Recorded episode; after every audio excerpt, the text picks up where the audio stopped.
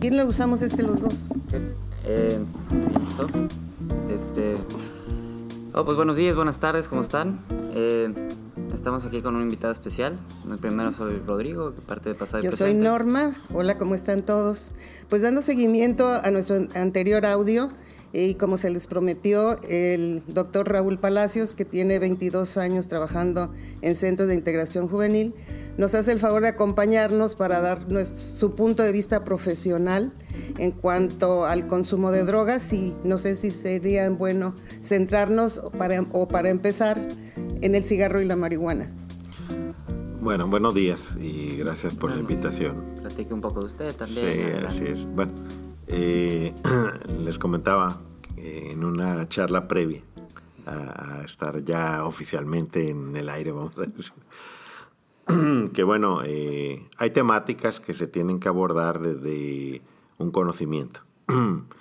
Y desde ahí cuando hablo de conocimiento no me refiero al estar en una escuela o en un aula, me refiero a cómo de pronto nosotros podemos indagar, que yo creo que ese es el primer paso cuando vamos a hablar de alguna temática, es indagar y ver realmente la magnitud de aquello de lo que queremos eh, dialogar o discutir o incluso generar un discurso desde ahí, ¿no? Yo me recuerdo de pronto en la escuela se dan aquellos concursos, famosos concursos de oratoria, y pues se tiene realmente que investigar sobre la temática que se tiene que hablar.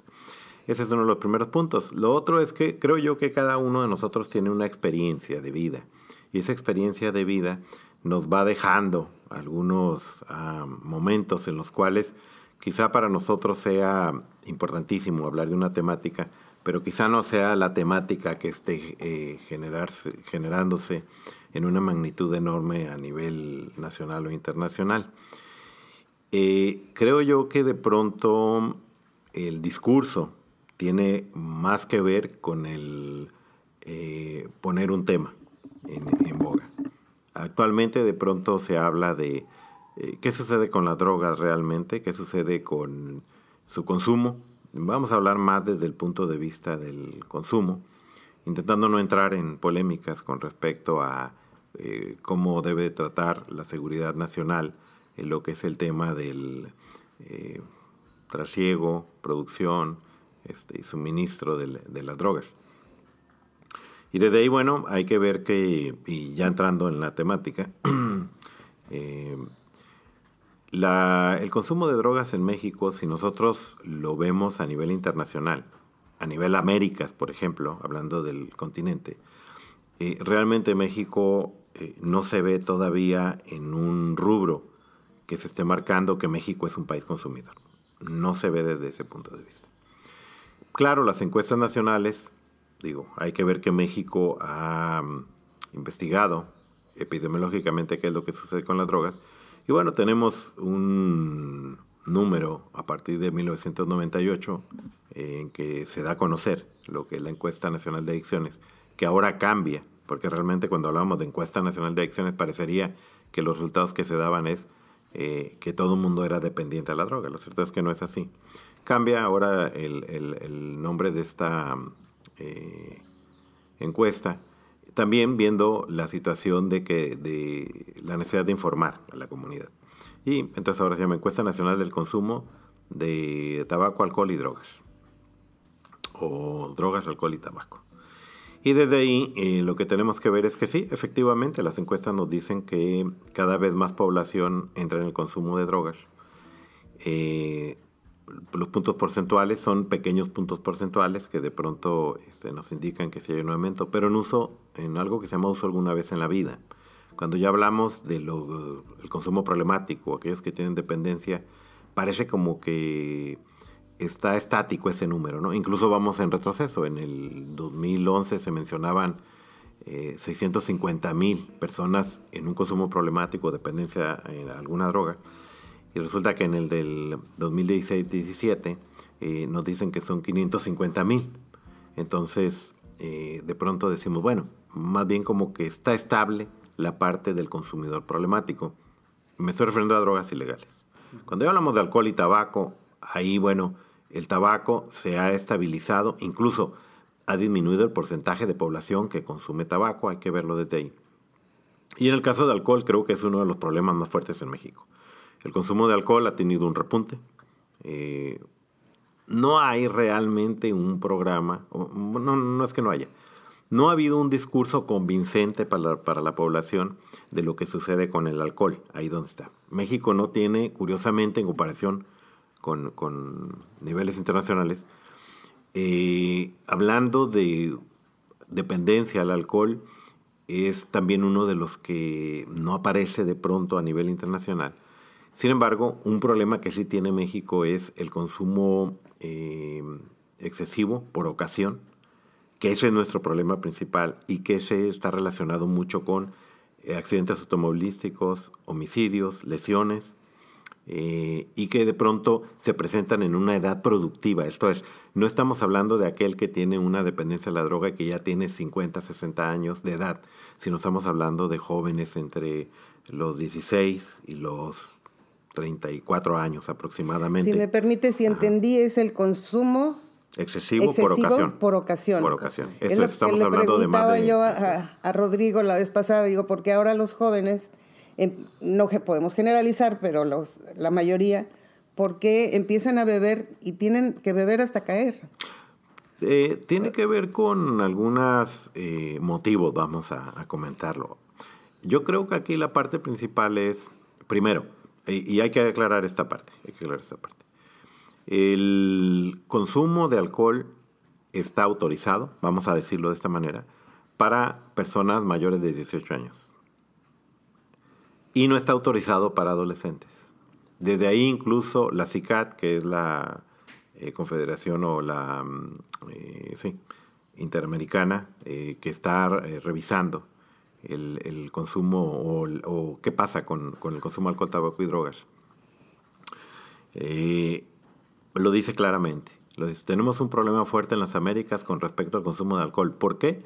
Porque lo están consumiendo personas en donde no está autorizado su consumo. Esto es, sería problemático si un chico de 17 años, de 17 años hacia abajo consume alcohol. Desde ahí ya sería un consumo problemático. Es un consumo. Y ahí sería un, así es. Ahora un, nuevo consumo negocio, de riesgo. Así es. Este, en las tiendas de autoservicio hay personas que se ponen afuera los adolescentes le encargan que les compre el alcohol y le dan dinero a ese señor. Ha sido un nuevo, un nuevo negocio. Son como los motivos. Ahora, lo que hay que ver es cómo toma decisiones el adolescente. Ahí donde está el punto de vista. Entonces, el hecho de lo que lo motiva a llevar a, ir a consumir alcohol, pues tiene que ver con algunas situaciones que todavía no ha aprendido y que de pronto, quizá esto que menciona, esta parte donde eh, desde las emociones se toman decisiones, entonces lleva al chico a ver el alcohol como una alternativa para poderse desinhibir, para poder hacer aquello que no se atrevía, ¿sí? o que todavía no estaba en su mente, el de tomar una decisión para realizar algún acto.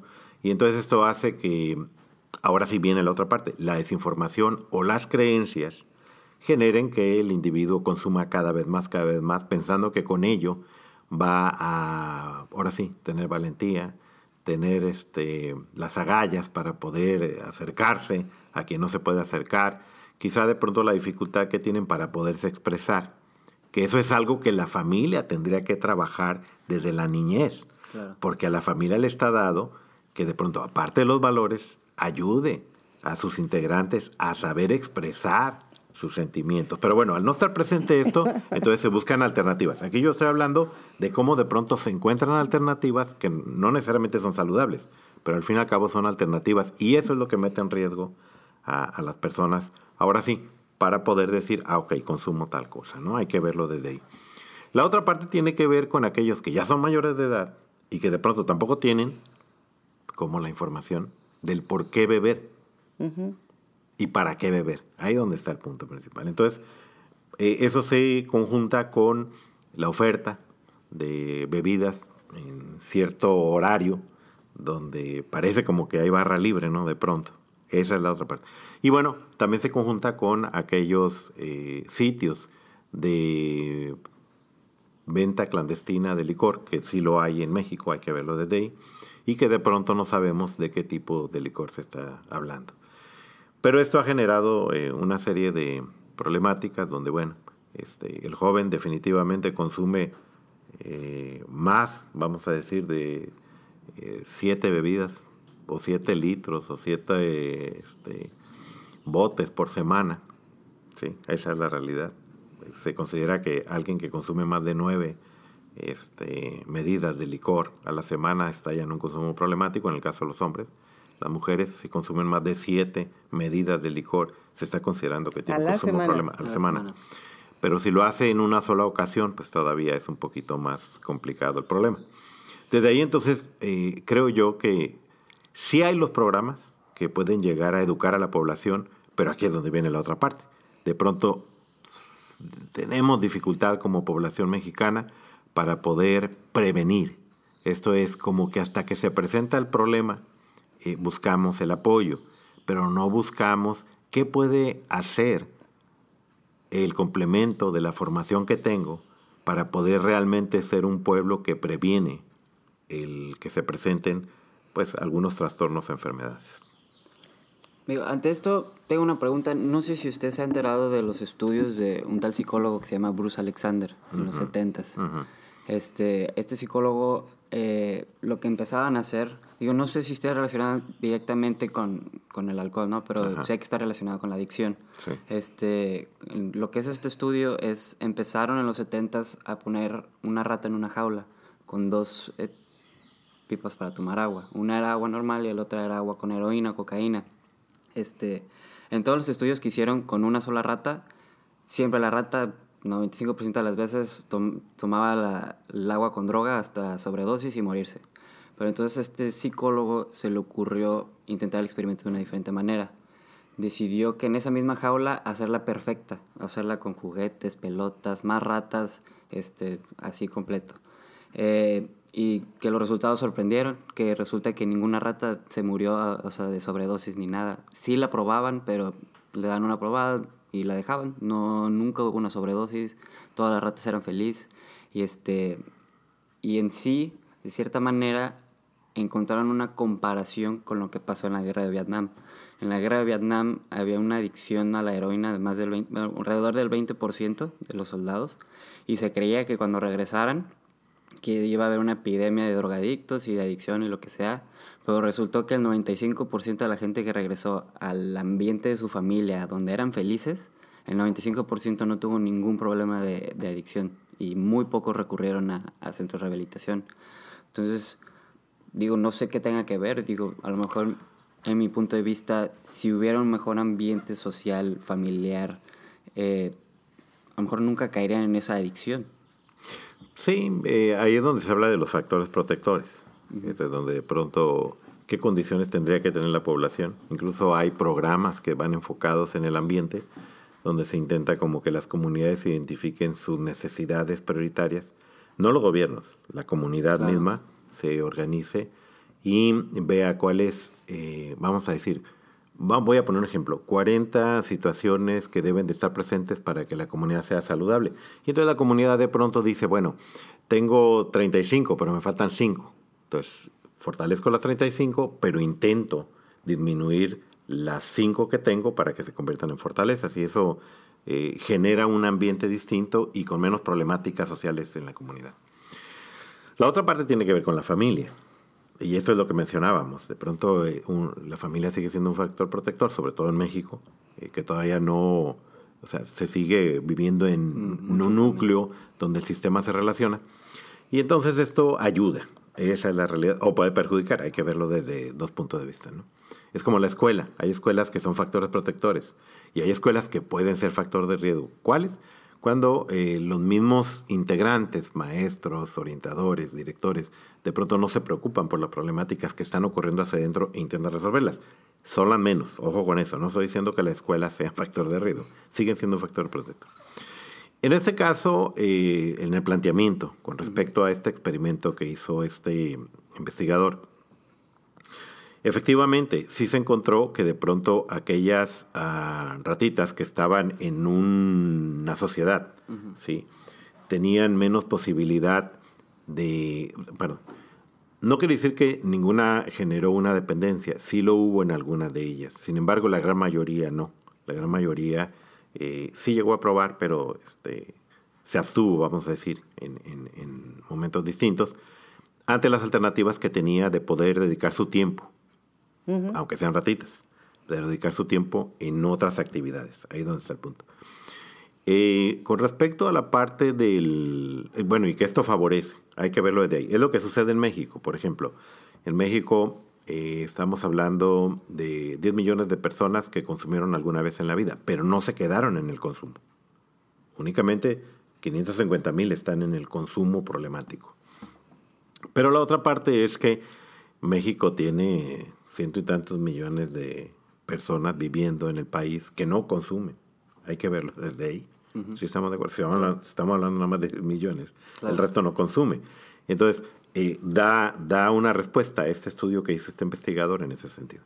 Con respecto a la guerra de las guerras, vamos a mencionar las guerras, eh, porque a partir de las guerras es que aparece el uso de algunos eh, analgésicos narcóticos o narcóticos que son analgésicos, dentro de ellos la heroína.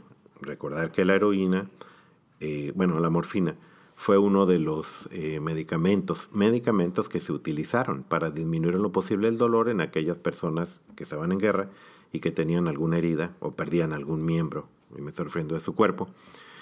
Y eso generó que hubiera un, eh, uso, vamos a decir, excesivo, pero porque se tenía que utilizar, porque aquella gente realmente estaba en dolor.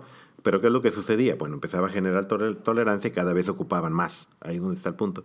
Y efectivamente, personas que de pronto volvieron de la guerra a sus familias, y no únicamente a sus familias, sino de pronto ahí donde se genera el boom de los programas de salud mental, esa es la realidad. ¿sí? Eh, de pronto es cuando se da el boom de más presencia de psiquiatras en países como Estados Unidos, por ejemplo, por aquellos que regresaban de la guerra y que tenían que ser atendidos. No había de otra, tenías que generar el personal que los tenía que atender. Entonces, estos son como dos grandes eh, situaciones que se presentan. Aparece los narcóticos y efectivamente hubo gente que regresó de la guerra y que tuvo problemas para poder dejar la, droga, ¿sí? Y que es ahí donde entonces empieza eh, una población o un grupo que es producto de que alguien le haga llegar droga en forma clandestina o ilegal si el gobierno dice de pronto, hey, momento, nosotros no vamos a producir más de lo que nosotros consideramos. Todos los países tienen como una evaluación y un seguimiento para ver qué productos médicos entran en el país si es que no los hace el país. Aun cuando los produzca, hay una medida. Por eso la Comisión Federal para la Protección de los Riesgos Sanitarios tiene que estar al tanto de qué es lo que ocupa mi población y ver qué es lo que eh, se va a desarrollar, qué se va a permitir o qué no se va a permitir. Y ahorita en esa parte entramos en el discurso de legalización, este, la, perdón, la posible legalización de, algunos productos. Bueno, eh, aquí la situación es que no únicamente las guerras determinan de pronto el generar un producto para atender las molestias que se presentan en sus soldados, sino también de pronto empieza a aparecer otro tipo de sustancias para poder mantener a la gente despierta, que es ahí donde entran las metanfetaminas.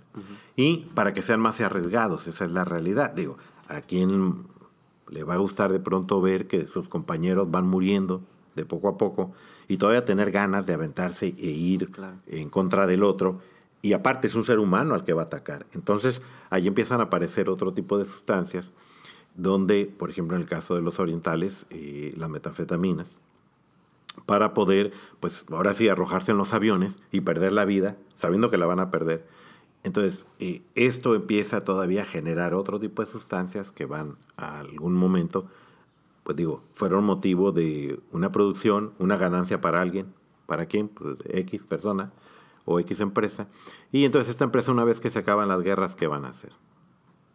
Ahí hay que verlo desde ahí.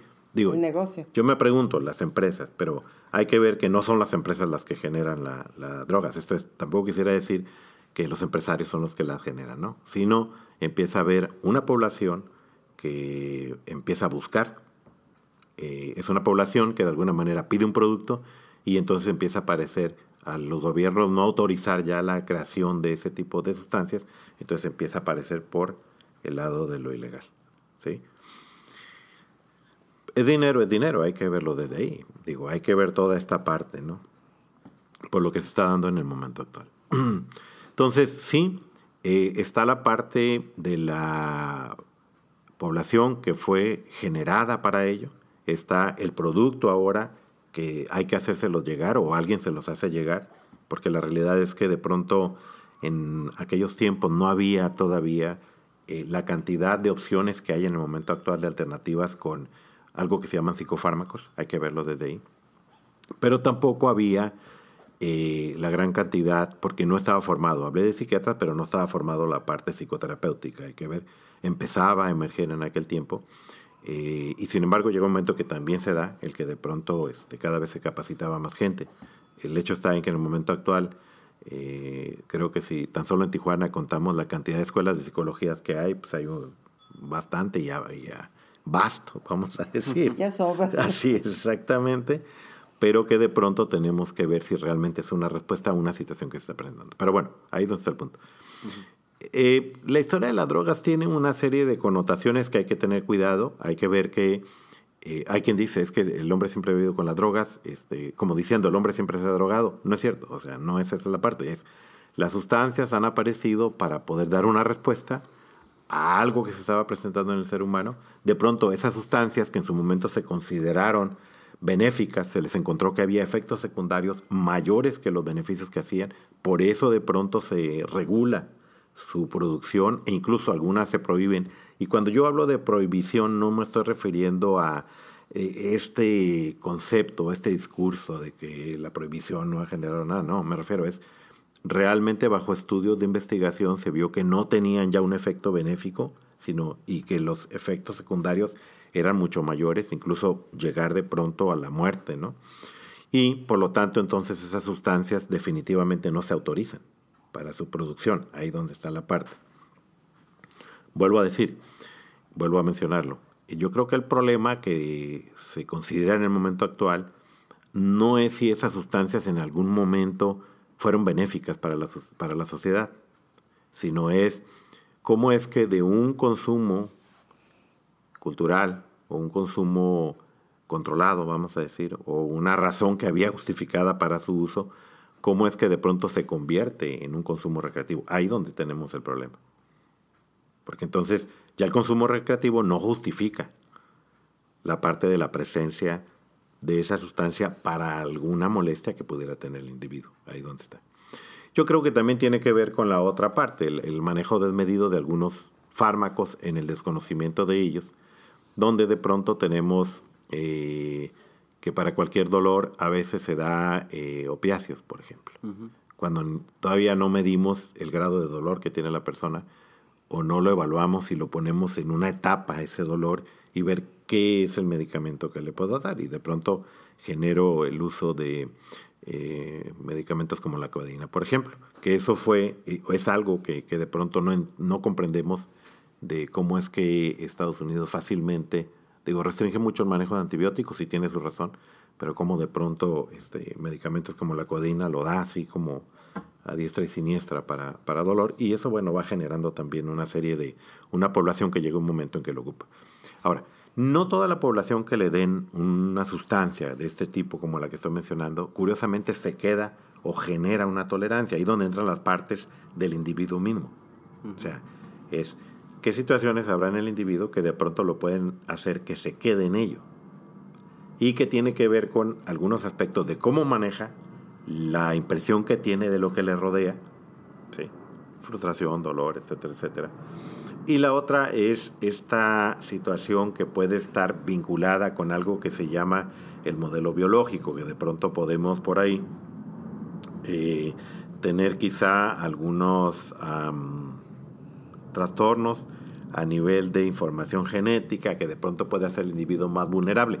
Sin embargo, estos estudios todavía no demuestran al 100% que esto sea así de esa manera, ¿no? Porque también podríamos pensar de pronto, bueno, pues vamos haciendo estudios para ver quién va a ser vulnerable y a este lo vamos a encerrar en una cápsula. Sería imposible esa parte. Claro. La otra pues, tiene que ver con, con, dentro del modelo biológico, esta maneja, este eh, manejo de la neuroflexibilidad. Esto es, nuestro cerebro de pronto es puede ser motivo de hacer cambios, aun cuando traiga cierta información a nivel de genes, donde el medio ambiente o la, el ambiente que viva con su familia o con su sociedad, su sociedad lo pueden hacer que haya una uh, maleabilidad o un cambio a nivel de la información cómo se va a manejar a nivel cerebral. Pero bueno, son una serie de, circunstancias que tenemos que... En este caso, a ver si estoy entendiendo. Por un lado, eh, vemos la, el origen de que se haya hecho más grande la problemática de drogas y alcohol. Mm, por otro lado, no sé si estoy entendiendo que usted comenta que ya es parte del individuo, de la voluntad del individuo, pero además de su información genética. No, a lo que me refiero es, si una persona está expuesta ante una disponibilidad de sustancias, por eso que mencionaba Rodrigo. Rodrigo, ¿no? De, que mencionaba esto de la guerra, cómo es que al regresar estos individuos de la guerra, no todos se quedaron en el consumo de drogas. Y yo le decía, tiene razón, en comparación con la investigación con los ratoncitos. Eh, aquí la situación es más bien la disponibilidad. disponibilidad de la droga. De la droga. Tanto los ratoncitos tuvieron, eh, había droga ahí pues que podían probar, como también la gente que fue a la guerra. ¿Estamos de acuerdo? Pero no todos se quedaron ahí ahí es donde pudiera haber una explicación desde qué sucede dentro del individuo para quedarse en el consumo de drogas o no. Por ejemplo, vamos a mencionar, nada más por poner ejemplo. Hay gente que dice, es que en esta situación del el tiempo actual con respecto a eh, se despenaliza el consumo de drogas o no se despenaliza. Dice, uno de los eh, argumentos es, la marihuana no genera dependencia. Bueno, los estudios demuestran que la marihuana sí genera dependencia. Esto es, uno de cada diez personas que están expuestas al consumo de la marihuana se quedan en el consumo con una dependencia. Eso ya no se salen de ella. Tan solo por ese número hay una dependencia a la marihuana. Entonces, a esto me refería esta parte. Existe la disponibilidad, ok. ¿Qué tanto vamos a permitir que se disponga de más droga? Porque entonces va a haber población que quizá en esos momentos, con la información que tiene, no esté pensando entrar en el consumo, sin embargo, le queda ahí como el gusanito. Curiosidad. Ajá, curiosidad, etcétera, etcétera. Entonces, cuando se ponga a disposición, puede ser que llegue a ella, pero si llega a ella, ¿cuántos de ellos se van a quedar en el consumo? Ahí es donde está el, el punto. Porque también el siguiente mito es que no ha pasado nada en Estados Unidos. Esto es, se ha vendido la droga y no ha aumentado la población, cosa que no es cierto. O sea, sí ha aumentado la población de consumidores, por esto que está explicando, hay disponibilidad, vamos a pensar la curiosidad o la presión del grupo de amigos o el discurso que se genera alrededor de que no pasa nada, entonces eso puede generar que alguien que no esté pensando en consumir vaya y le busque. Ahí donde está el punto.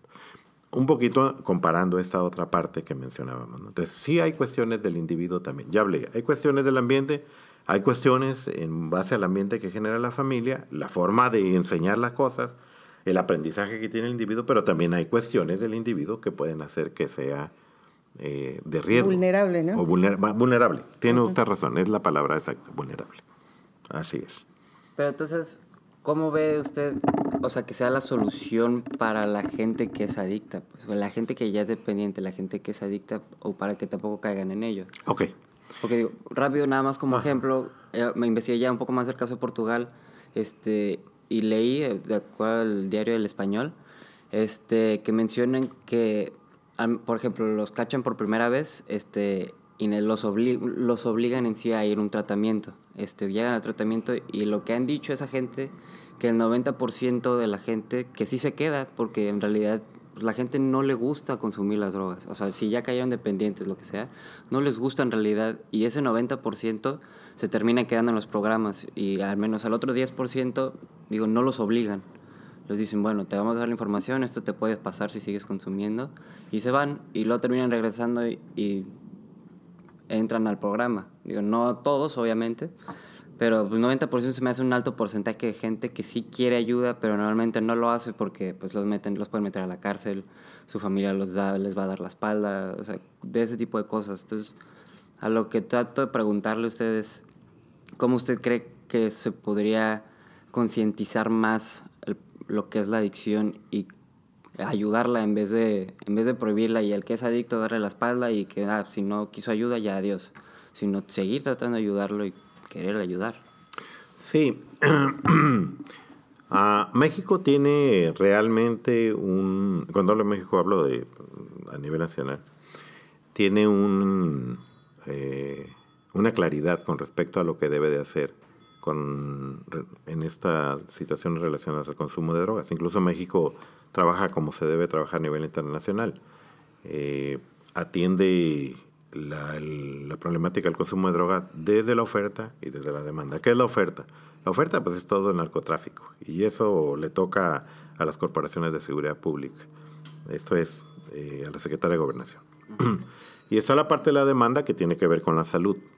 Y eh, la Secretaría de Salud actualmente ya tiene incluso programas operativos para... Para terminar, ¿no? Para hacer, otro. Ok. Tiene programas operativos. No, ¿cuánto tiene? Llevamos 30. 30 segundos. 30 minutos. Adelante, termine. Ok. Este, entonces, tiene los programas eh, desde el punto de vista de, de, salud, porque no únicamente la Secretaría de Salud los atiende. Hay que recordar que México, desde siempre, los organismos de la mm, sociedad civil, o lo que se llaman eh, organismos no gubernamentales, son los que eh, generalmente han incidido en las políticas públicas y que se genere la atención del consumo de drogas. Ahora sí, de ahí es de donde nace Centro de Interacción Juvenil. Centro de Interacción Juvenil es una asociación civil entonces, eh, y lo menciono porque, digo, aparte de que trabajo ahí, porque realmente es eh, la asociación que eh, generó el discurso para que se pusiera atención al consumo de drogas. Ahí es donde está el punto. Va a cumplir 50 años el año que viene. Bueno, doctor, pues muchas gracias en esta ocasión. Esperamos que podamos darle continuidad a este programa para que nos quede más claro todavía. Muchas gracias por su ah, no, gracias a ustedes por su invitación. Muchas gracias por estar aquí con nosotros en pasado y presente. Este, gracias por escucharnos. Si tienen alguna pregunta que le quieran hacer al, doctor Palacios, adelante, nosotros se lo comunicamos. Eh, si están interesados en el tema, también comenten con nosotros. Y ahí tenemos nuestra página de Facebook como pasado y presente. Y adelante. Muchas gracias por estar con nosotros. Gracias.